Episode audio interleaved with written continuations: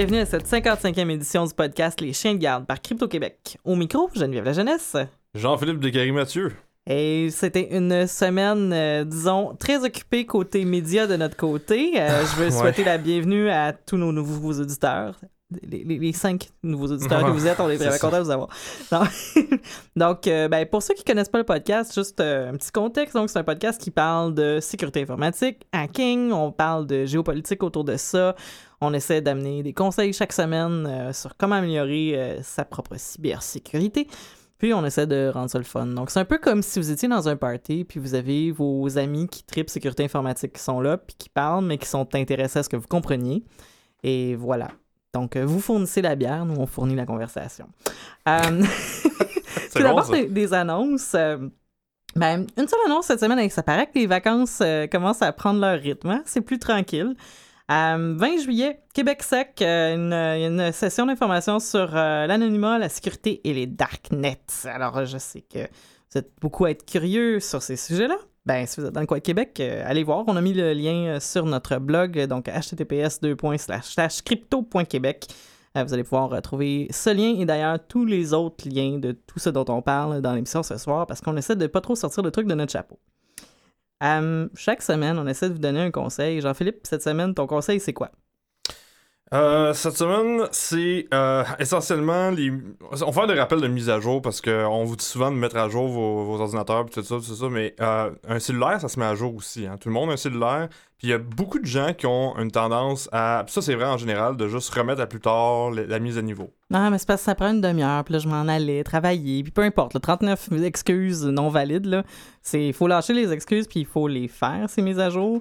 Faut y consacrer le temps nécessaire, oui. euh, Ça fait partie de la gestion de l'entretien de sa, sa- sa- son hygiène numérique, je te dirais. Puis c'est c'est nécessaire parce que, encore cette semaine, on annonçait qu'il y a, hum, il y a un, il y a un exploit sur un chipset de Wi-Fi de, de la compagnie Broadcom. Donc, à euh, peu près, tu sais, Dans 80% des des millions de cellulaires. dispositifs cellulaires parce qu'ils utilisent à peu près tout ça, euh, le chipset Wi-Fi de, de la co- cette compagnie-là en question. Euh, donc, euh, c'est de, d'exécution de code à distance. Donc, euh, quelqu'un qui n'a même pas accès à votre téléphone cellulaire peut exécuter du code à distance en exploitant cette faille-là euh, dans le chipset de Broadcom. Donc, euh, il y a un patch qui est sorti pour ça. Euh, Google, via Android, a releasé un patch. Euh, il a publié un patch, oui, dis-je. Euh, donc, si vous avez le, le petit pop-up sur votre euh, fenêtre de cellulaire vous dit de mettre à niveau votre cellulaire, le système, d'exploitation de votre cellulaire, ben faites-le. Oui. Attendez pas. Attendez pas. Non. Puis faites-le sur les apps aussi, hein, parce que souvent les apps sont plutôt laconiques à vous dire ah, correction de sécurité, correctif, correctif de sécurité. Ça, ça veut dire mets ton app à jour. Là. Parce que s'ils ont trouvé la, la sécurité des apps de façon générale, euh, c'est un petit peu, euh, disons que c'est un, c'est un désert euh, plein de, de scorpions mortels. là. Si un fabricant, un, un- un- un éditeur d'app qui a pris la peine de trouver qu'il y avait un problème avec son app, mettez le correctif. Là. Vraiment. Ouais, puis on oublie souvent que c'est pas le cas pour toutes les applications, surtout les plus grosses applications, mais souvent, les applications sont développées par un seul, une seule personne Oui. qui fait ça à des très très régulièrement à temps partiel. C'est pas son day job, là, tu sais, c'est- il fait ça comme euh, un labeur de, de, de- de plaisir, mais si l'application devient populaire puis est adoptée par, mettons, des dizaines de milliers, voire des centaines de milliers de personnes ou plus, euh, puis qu'une faille de sécurité qui est trouvée dedans, ben ça re- tout est, tombe sur les épaules du développeur en question, puis c'est pas tout le temps évident de, nécessairement de, de- de patcher quelque chose qui est, euh, qui, est comme, qui devient urgent du jour au lendemain, tandis que t'as une job euh, qui prend déjà 50 heures par semaine, puis t'as une famille, tout ça. Fait que, tu sais, c'est- c'est... Ça, ça, ça m'amène... Ça n'a pas rapport, mais payer pour les, les, les applications, s'il vous plaît, sur le cellulaire, là. Oui. Le petit 3 piastres de plus pour enlever la pub, là, c'est pas pour enlever la pub qui est intéressant, c'est pour supporter le développeur derrière. Pensez à toutes les niaiseries que vous pouvez acheter dans une semaine avec 3 là. Puis là, vous envoyez le message à un développeur que son labeur et son énergie vaut quelque chose. Exact. C'est le prix d'un café, là, OK? Là? C'est- le café presse. Payez whatever. vos apps. Ouais. Euh, la bonne nouvelle de la semaine, à chaque fois, à chaque fois que j'arrive dans la feuille de route, c'est toujours euh, bon, c'est quoi la bonne nouvelle cette semaine? Il n'y a pas de bonne nouvelle, le ciel est en feu. ouais. Euh, ben, la bonne nouvelle que je mettrais, c'est qu'il y a eu une mobilisation massive aujourd'hui, aujourd'hui étant euh, mercredi. Euh, on enregistre tout relativement souvent les mercredis, donc mercredi 12 juillet. Euh, donc, une mobilisation massive pour défendre la neutralité du net. Euh, j'ai même pas le goût de revenir sur l'actualité récente sur la chose. Je veux juste vous parler de façon large de neutralité du net. Qu'est-ce que ça veut dire en 2017? Euh, on parlait de cellulaire tantôt, il y a énormément de fournisseurs d'accès sans fil qui vont offrir des gratuités euh, par, par exemple à Spotify ou à d'autres services euh, se connecte sur le sans fil. Euh, il y a des fournisseurs d'accès qui vont vouloir privilégier certains types de contenus par rapport à d'autres pour la rapidité des chargements, tout ça. Puis ça, ben, ça vient qu'à un moment donné, l'Internet qu'on a, c'est un Internet qui est plus, qui est plus libre, ou est-ce qu'on n'a plus des, diffuseurs qui sont vraiment égaux. Euh, à, bande passante égale et certains contenus seraient priorisés. Et c'est un désastre. Donc, la bonne nouvelle de la semaine, c'est qu'on est. Disons que c'est une situation préoccupante, puis il y a une mobilisation autour. Donc, peut-être si vous êtes allé sur euh, Reddit, exemple, aujourd'hui, vous avez pu constater que certains subreddits avaient été modifiés aux couleurs de ça. Il y a des, plusieurs sites où il y avait des blocages de contenu, puisqu'on nous disait, ben, c'est si on n'avait pas la neutralité du net, ce type de contenu-là pourrait être bloqué. Donc, euh, pensez-y, puis Faites pression, ben là, c'est surtout aux États-Unis pour faire pression euh, sur la FCC, les gens au Sénat, tout ça. Mais bref, le point étant que euh, la neutralité du net est possible, il existe et nous allons continuer de la défendre de notre côté. Puis c'est le fun de voir qu'on prêche pas tout seul dans le désert. Euh, cette semaine, énormément de nouvelles brèves. Je vous dirais qu'on ben, a un peu... oui, mais, mais, mais on a décidé de le traiter un peu en rafale parce que on dirait qu'à chaque 15 minutes, il y a du côté américain, le, le, vent tourne. Donc, on veut vous amener euh, quand même de l'information qui vous aide à comprendre ce qui se passe euh, sur le cybermonde cette mm. semaine. Euh, Première nouvelle, ben la clé maîtresse de déchiffrement de Petya qui a été publiée. C'est quoi ça, Petya, Jean-Philippe? Ben, en fait, c'est euh, c'est le prototype qui a été utilisé pour le, le, le euh, quote-unquote ransomware récent. Rançongiciel. Le rançongiciel euh, le récent qui a fait beaucoup de dégâts, plus que, qui a fait d'argent à ses auteurs. Ici, ce qu'on a connu récemment, dans le fond, c'est une itération de, de celui-là. Puis la clé maîtresse, c'est celle qui a été utilisée, la, la clé secrète qui a été utilisée pour a chiffré tous les, les, les, documents, les, tout ça des, des, gens. Donc, avec la clé maîtresse, on est capable de, de déchiffrer notre, un ordi qui est, affecté par euh, Petya. Exact, puis elle a été publiée. Euh, c'est public maintenant, c'est sur euh, mega.nz. On, va, on, va faire, on va mettre le lien sur, sur notre page web crypto.québec. Ça, c'est génial. Ça veut dire qu'il y a plein d'outils de nettoyage en qui vont pouvoir être développés pour ce ransomware-là. Il ne faut pas le confondre avec la récente vague qui avait touché le système, surtout en, en Ukraine qui est Netia ou NotPetya, donc qui utilisait des modules de ce rançon-logiciel-là, mais qui, par la suite, c'est un mécanisme d'obfuscation. Il y a plein d'autres affaires qui se passent dans, dans Donc, euh, ça marche pas pour Netia. Euh, en fait, la, clé de chiffrement est juste comme pas... Euh, c'est pas la même chose. Bref. Mais, au moins, on avance. Communication utilisant le système de téléphone satellite. J'essaie de pas rire quand je lis des trucs comme ça, mais on dirait c'est toujours. Euh, je recommence. Communication utilisant le système de téléphone satellite Inmarsat peuvent être écouté en temps réel, subrepticement, suite d'une faille qui était découverte dans un des, euh, euh, des, des, ciphers, donc dans, un des, une des clés de chiffrement. Ouais, c'est une étude en fait, qui a été faite. Ouais, c'est, mais, mais, pourquoi faire du chiffrement quand ça, ça, ça peut complètement passer à côté? Ouais, c'est bon, évidemment, c'est une étude, euh, ben, c'est un papier technique qui a été publié par une, une université chinoise. c'est, ça affecte spécifiquement les, les téléphones satellites utilisé, qui utilise le, système satellitaire de Inmarsat, qui est une compagnie, je pense, britannique, euh, une douzaine de satellites. Euh, il y a un des protocoles, si vous voulez, là, dans l'implantation de la sécurité de, ces communications-là qui sont compromis, qui font qui fait que le, les communications sont plus sécures et peuvent être écoutées carrément en temps réel. Euh, donc, euh, c'est un papier extrêmement lourd côté mathématiques. Si vous tripez là-dessus, allez-y, euh, ça, va être vraiment le fun. pour les autres, vous pouvez peut-être juste passer à côté parce que c'est vraiment.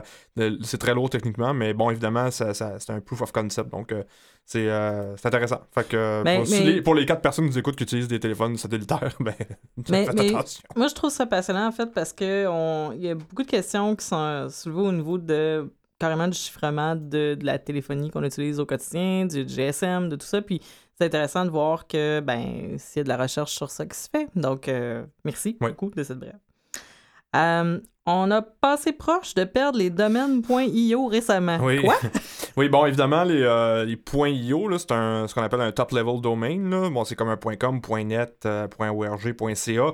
Il y a les .io aussi, euh, aussi euh, qui sont très populaires parmi la communauté de gens en informatique en général. Oui, ben, bon, il y a plein de pour- services qui utilisent ça. bon, oui, c'est pour IO pour input-output, évidemment. Bon, ça, Et non pas pour le satellite de Jupiter. Non. Non, ouh, oui, en effet, oui, en effet.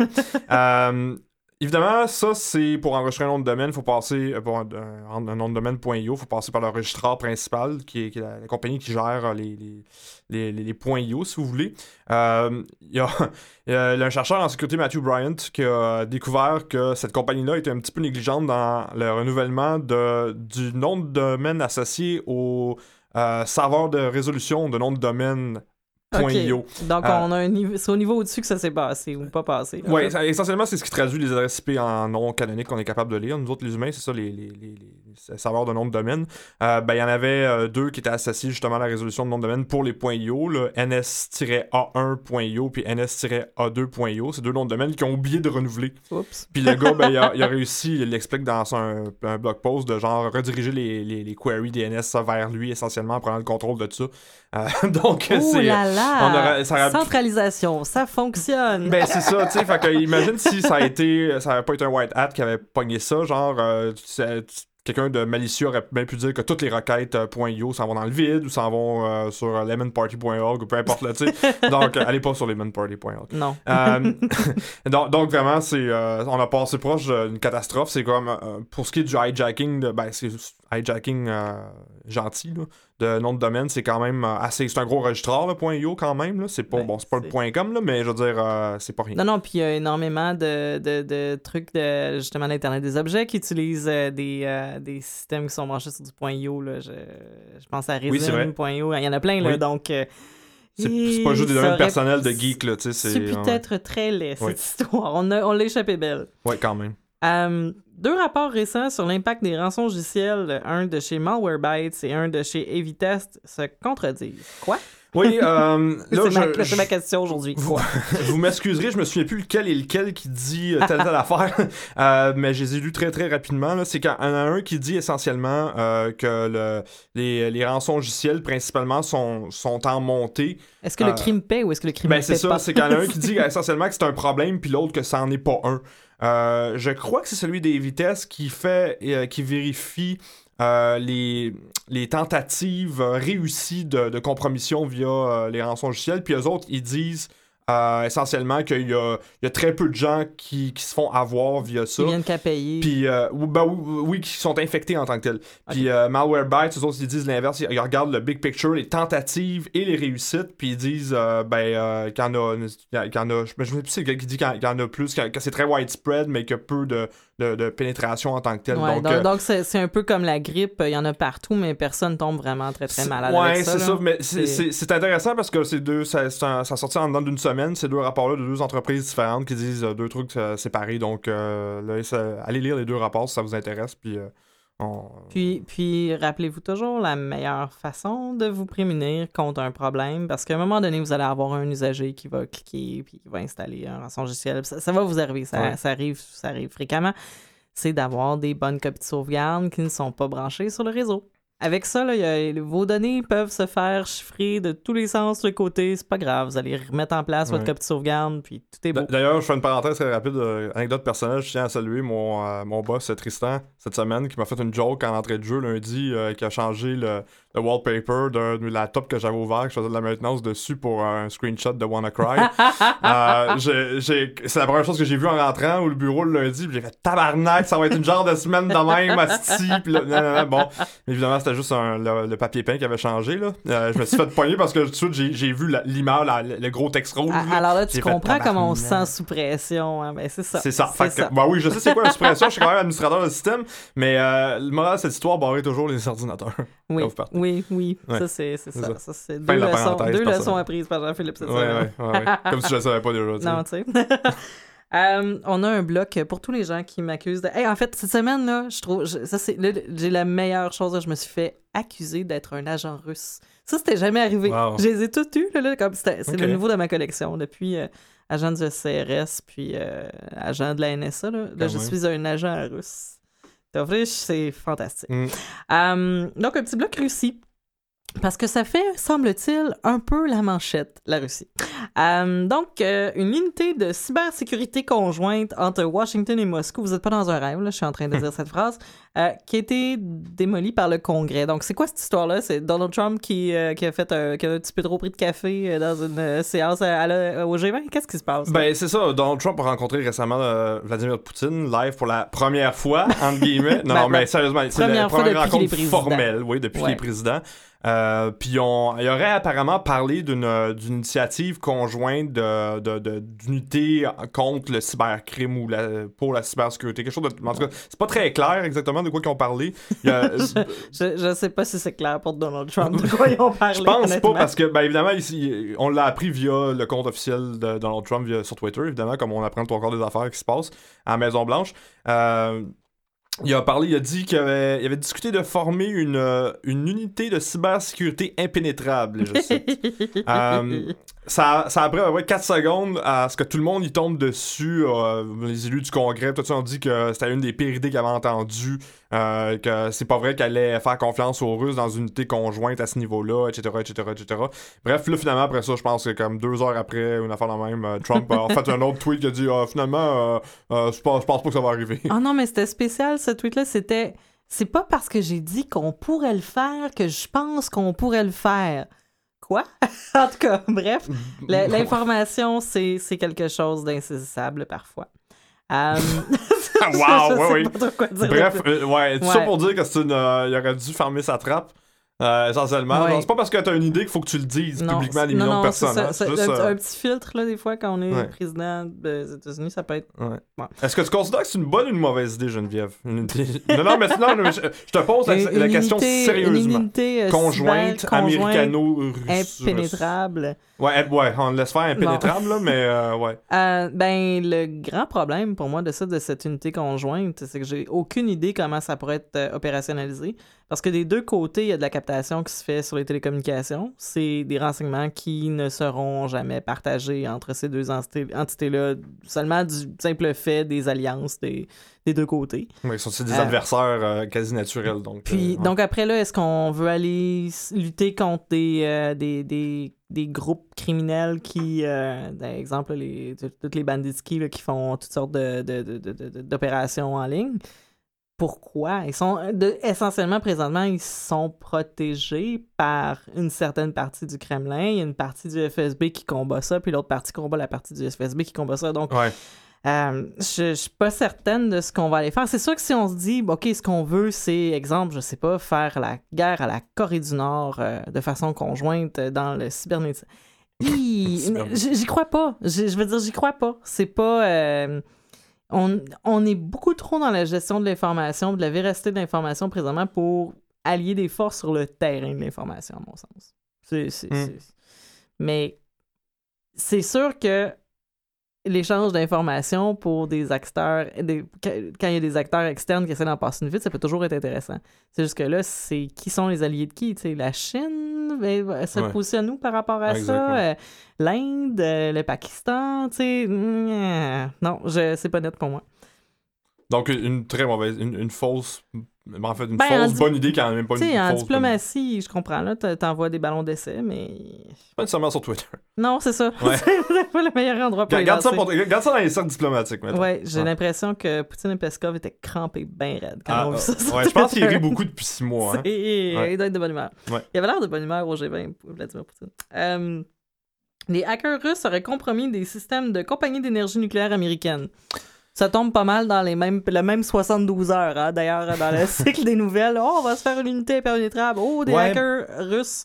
Et Ouais, là, en- c'est en- spécial, en fait, hein, parce que l'attribution à des hackers russes me semblait, euh, disons, singulière. Habituellement, on voit pas ça, là. Euh, Ben, en, en fait, tu, tu parles de, de timing, c'est juste que ça, c'est un, c'est un, c'est c'est un espèce de- d'alerte conjointe entre le département de la sécurité intérieure aux États-Unis puis le, le FBI quand, à la fin juin, il y a à peu près deux semaines, ils ont envoyé un mémo interne disant au, au secteur d'énergie, tout ce qui est Ouais. nucléaire, disant que euh, il y avait des acteurs de, ce qu'on appelle des euh, persistent threat actors, là, donc des advanced euh, persistent threat actors, des acteurs de menaces persistantes avancées, c'est-à-dire des États hostiles Mhm. euh, qui, qui avaient compromis, je pense, c'est quoi, c'est une, une douzaine ou une demi-douzaine, je me souviens Ah, plus. je- j'avais entendu un chiffre assez considérable. Je pense que c'était une bonne douzaine. Ouais, une bonne douzaine d'entreprises de- de- d'entreprises privées qui font dans le nucléaire, genre, Ouais, essentiellement. Fait que, hey, en gros, les hackers. Le, le, le, le mémo en question ne nomme pas la Russie, par contre, spécifiquement. Mais euh, c'est ce qui semble être découlé entre les branches euh, des, des sources euh, plus ou moins anonymes. c'est un article dans le. Ça, c'est le Washington Post. Puis, puis quand on parle de de là, c'est pas des systèmes critiques de production d'énergie, c'est au niveau des systèmes, entre guillemets, bureautiques. là. Donc, tout Ouais. ce qui est périphérique à l'administration des centrales. Donc, la bonne vieille reconnaissance. c'est probablement des, des, des noms et des, des, des accès que ces personnes-là ont eu, mais c'est- ça va pas, ils vont pas faire exploser des centrales nucléaires. là. C'est pas, c'est pas un Stuxnet, là, tu sais, mettons. Là, Non, ça, ça va pas changer le, le- le- la, la vibration, le, Ouais, la méthode cyclique des, des, euh, des- des centrifuges ou euh, ce genre de trucs-là. Là, tu sais, c'est Mais, juste euh, des. Jean-Philippe connaît rien sur les centrales nucléaires là, pour les agents du CRS. Hey, Chris, je sais pas, ça paraissait tu connais ça rien, les, les tubes qui tournent, là? Ouais, c'est ça. Je connais fuck all. c'est centrales nucléaires, puis c'est bien correct de même. c'est ça, Je veux pas en savoir je veux plus. pas le savoir, mais bref, euh, non. Donc c'est ça, c'est pas. Bon, on est on est encore à l'étape. euh, les écureuils sont la plus grande menace à, à la distribution d'énergie euh, en Amérique, là, mais reste que faut garder ça à l'œil. Ouais. Toujours dans le bloc Russie. Analyse des métadonnées d'une partie des documents obtenus par le hack du DNC en septembre dernier démontrerait qu'il s'agit d'une fuite et non d'un hack externe des USA. Ça nous vient de- du blog de The Forensicator sur un WordPress mystérieusement anonyme et scrubbé Bon, qui ressemble dangereusement à la présentation graphique de ce qu'on a vu du côté de God of War 2. Ok, je- avant, avant de se lancer là-dedans, moi puis Geneviève, on est vraiment pas d'accord là-dessus. Euh, j'ai- pas d'idée coulée dans le béton, ceci étant dit, par rapport à ça. Moi aussi, j'ai des doutes par rapport à ça. Euh, juste question de mettre les choses en, en place. Là. Euh, on parle spécifiquement de ce qui s'est passé au Democratic National Council, euh, les, les emails qui ont leaké en septembre, je pense, il me semble que c'était en septembre c'est les 2016. Données, ouais, c'est les données euh, NGP Van là, pour ceux qui suivent ça. là. Mhm. Ouais, exactement ça. Fait que ça, ça, ça serait. C'est les, les, les Clinton emails, là. C'est, euh, souvent mélangé avec ça, là. Euh, ça, c'est une analyse d'une partie des courriels du leak de DNC, OK? Euh, c'est pas l'ensemble de, de tout ça qui a été checké. Essentiellement, ce que The Forensicator dit, c'est qu'il n'y a pas... euh, ça, les métadonnées, du les transferts de, de ces documents-là euh, prouverait entre guillemets que y aurait, ça aurait été copié sur un ordinateur local puis c'est pas une job de l'extérieur en Roumanie genre. Ouais. Puis donc, ce qui est, lui, ce qu'il est allé faire, c'est qu'il a regardé, bon, des archives qui ont été constituées, euh, le temps que ça a pris pour constituer l'archive, on est capable de calculer à peu près la, vitesse de transfert euh, pour agglomérer tous les fichiers ensemble. Puis là, ben, de dire, OK, ben, si on est à tant de mégabits par seconde, ça veut dire que ça n'a pas pu être fait par euh, un lien Internet, ça a été fait localement sur une machine, donc probablement vers un disque dur externe ou une clé USB. Donc, probablement que c'est quelqu'un de l'interne qui est allé copier ces, fi- ces fichiers-là, puis qui ensuite les aurait exfiltrés par une autre méthode. Mais là où on n'est pas d'accord. Parce que, je veux dire, mathématiquement, ça se tient, cette histoire-là. euh, Puis, euh, j'ai. Bon, on- il parle de l'utilisation spécifique de certains outils euh, sur Unix, mais bon, si tu utilises euh, un toolkit euh, quelconque, habituellement, ça va utiliser les mêmes outils. C'est les mêmes binaires qui sont packagés dans ton toolkit. Fait que c'est pas. Pour moi, ça, c'est pas, pas un critère qui dit, ah, c'est ça ou c'est pas ça. Y a pas de smoking gun. Attends, j'ai pas dit qu'il y avait un smoking non, gun. non, non, je- non, ça, mais ouais, toi, t'as pas dit qu'il y a de smoking gun. En mais effet. l'analyse de Forensicator, par exemple, c'est, oh, conclusion, tu tac, tac, tac. Je, je Ouais. conclus hors de tout doute que c'est un, un insider qui a fait ça. Moi, ce qui me dérange, c'est que si on prépare une exfiltration de données, ben, la première étape, c'est qu'on va agglomérer tout ce qui nous semble intéressant pour aller peut-être faire un petit peu de d'élagage dans ce qu'on a trouvé, là, parce que tu voudras pas tout, tout, tout uploader. là. Tu vas uploader le moins de choses possible, le plus compressé possible, le plus euh, préférablement chiffré pour pas que ça passe certains filtres de, de, de, de- détection. Puis, ben, tu veux faire ça, lentement mais sûrement, là, pour que ça pas... euh, spiker la bandwidth en bon français pour pas, pas que ton, ton transfert de données euh, c'est cause des alertes. Fait pour moi, c'est logique d'arriver à prendre, à agglomérer toutes tes données sur un des systèmes qui est exploité, puis de là, ben, tu vas faire ton élagage, puis ta compression, puis ton chiffrement, puis ensuite de ce, ah, excusez le, de ce staging-là, donc de ce, cette première, euh, première exploitation-là, ben, tu vas trouver différentes façons de t'y connecter pour être capable d'aller tout chercher tranquillo, puis peut-être de modifier tes méthodes de connexion euh, pour pas toujours être en train de faire la même chose. Puis ensuite, ben, tu transfères, mais pour moi, le fait que les données étaient agglomérées sur un, système puis a une vitesse de transfert qui laisse penser à un disque dur, hein, moi, ça veut rien dire. C'est pas juste ça non plus, là, qu'il dit. Puis euh, je te corrige, il n'est pas, arrivé à une conclusion, il est arrivé à des conclusions qui, qui basées sur des trouvailles que lui a faites. Euh, c'est parce que, tu sais, c'est, la, narrative, là, par rapport au hacking russe dans les élections américaines, là, ça vient principalement d'un rapport de CrowdStrike. Ah oui, puis ça, on est d'accord, ça, ça, tient pas sur ces deux pattes. Ça, on est d'accord. J'en ai déjà parlé, puis je veux, je veux en parler de ça parce que CrowdStrike, c'est une entreprise privée qui entretient des liens très, très proches avec l'État profond américain, avec l'intelligence community aux États-Unis. Euh, tout ce qui est dans le coin du Maryland, puis euh, de Washington, D.C., c'est vraiment très, très proche. C'est le seul rapport qu'on a eu vraiment euh, potable. ben, en fait, le seul rapport officiel qu'ont eu d'une entreprise a dealé avec les données directement qui ont été affectées. Puis si tu lis le rapport de CrowdStrike, de CrowdStrike moi je l'ai lu, les conclusions qui, qui eux-mêmes euh, les conditions auxquelles ils arrivent eux-mêmes, c'est le même genre de non-smoking gun que de Forensic Hater On est d'accord. Le, le même genre de truc que genre c'est ah ça a été ça semble avoir été fait euh, dans le, le, le à, l'heure de la Russie puis il y a un commentaire ah, en, quoi, en ben cyrillique quelque part. Tu sais qu'on soit d'accord ou non par rapport à ça, il y a pas de smoking gun puis on, on, le dit souvent, tu le dis très bien Geneviève souvent L'attribution, c'est difficile. Oui. C'est pas une affaire simple. Puis des smoking guns, généralement, il y en a pas. Mais, mais mon, mon point, ça, c'est que je trouve que le, le document d'analyse qui est fourni sur le blog de Forensic Hater, puis vous irez lire en fait, hein, parce que c'est toujours intéressant, c'est comme lire Gotchifer. Euh...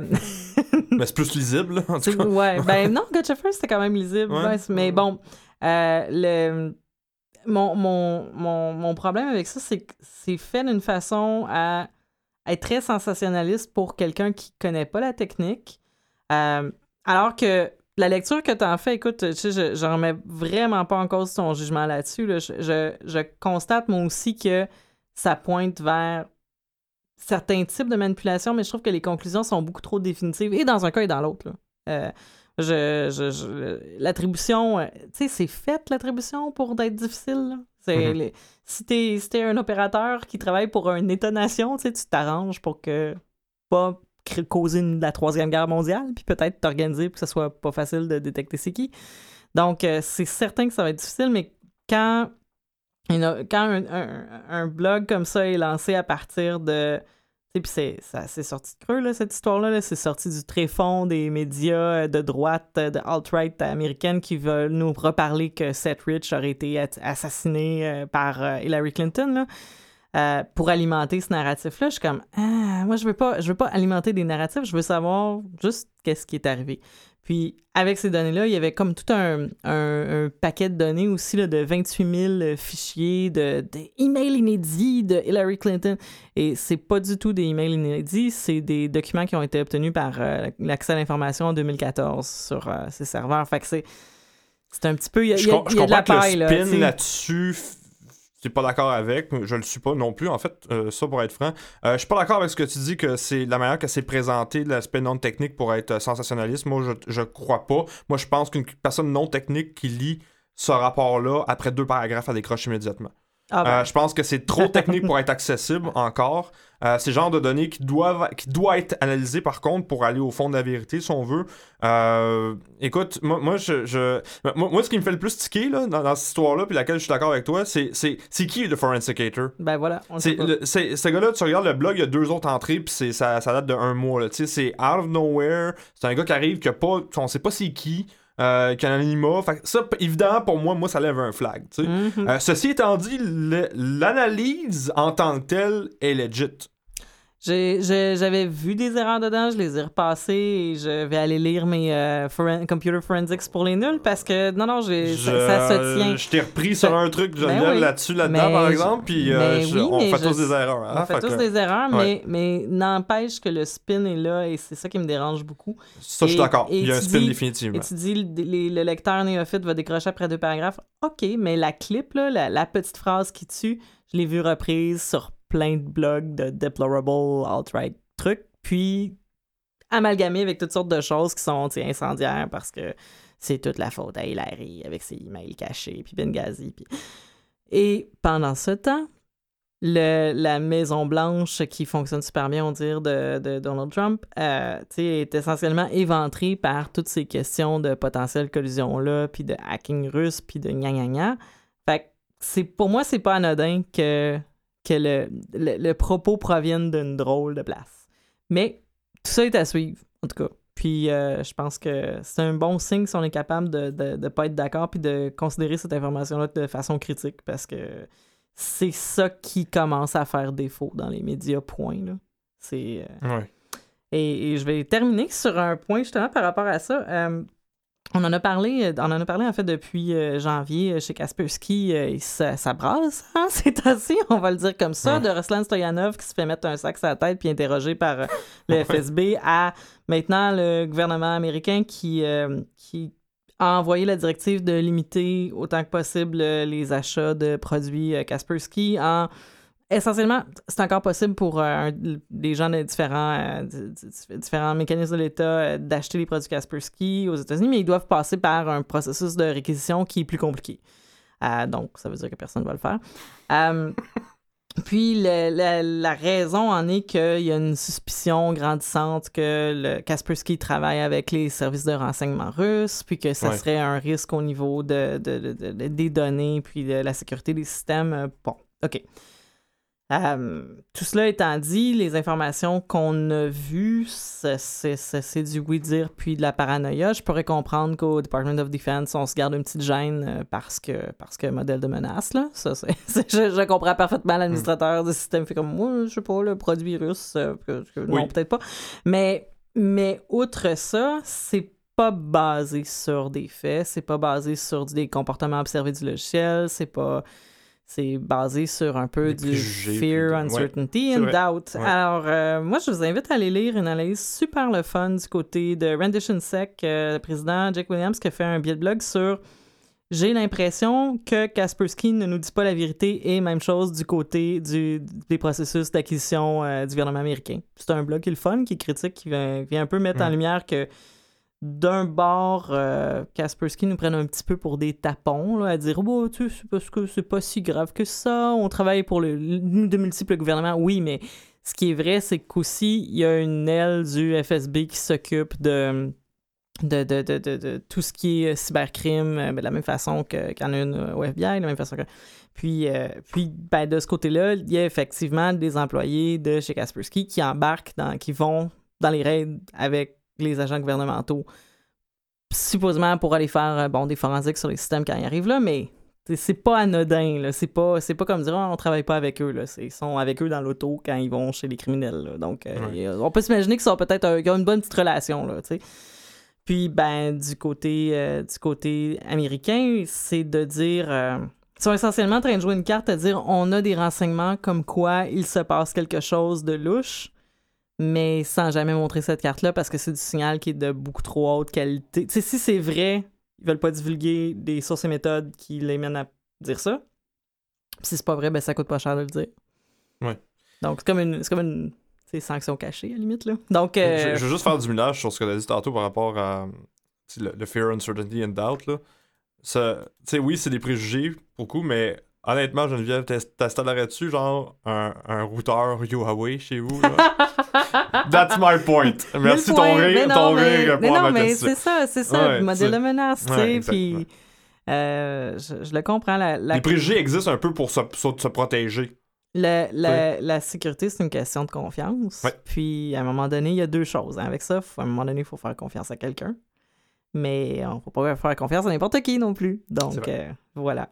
Je pense que sur ces sages paroles, je vais clore cette 55e émission. C'était Geneviève la Jeunesse. Euh, merci à Mathieu Tessier à la sonorisation. Mon chroniqueur ce soir. Jean-Philippe de Mathieu. Euh, merci à Sophie Thériault pour les médias sociaux. Bonhomme pour l'identité graphique. Merci tellement. À l'indicatif sonore élève de Danny Provencher, Under Electric Light. Et merci à Vue Voix pour les locaux. On se dit, ne faites pas confiance à n'importe qui et on se retrouve la semaine prochaine.